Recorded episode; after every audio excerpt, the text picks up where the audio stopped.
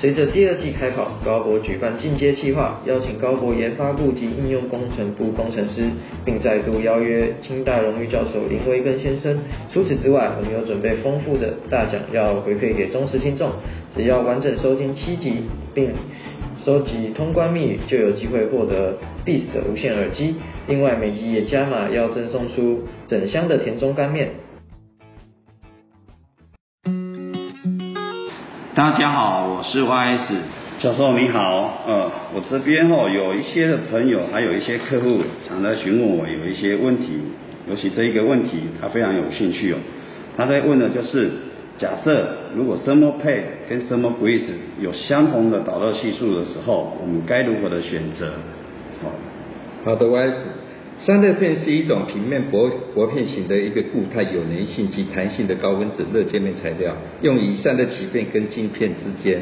使用时，只要一端连置于散热器底部，一端将 PET 胶片撕开连置于 CPU 热源表面上即可，非常方便使用。散热片使用上较为便利，可重复使用，但热传导系数偏低是它的缺点。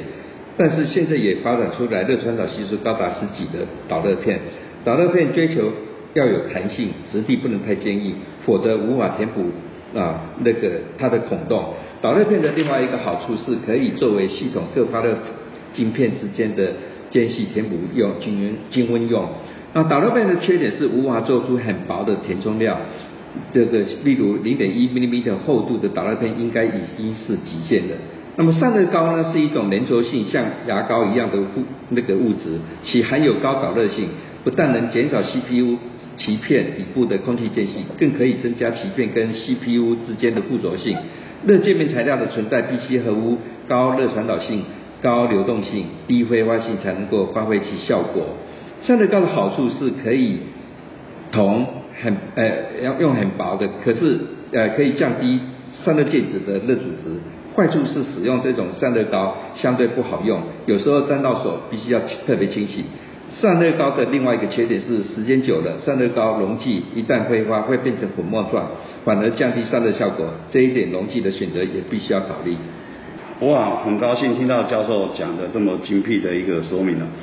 教授，我想问一下，我们这一集的通关密语是什么呢？它的通关密语是都是从。好。欢迎仔细聆听后到脸书置顶贴文下方留下 Podcast 中的通关密语，并分享此贴文，我们将会在指定时间内抽出一名幸运儿，将赠送整箱的田中干拌面。快到说明栏参加抽奖活动吧！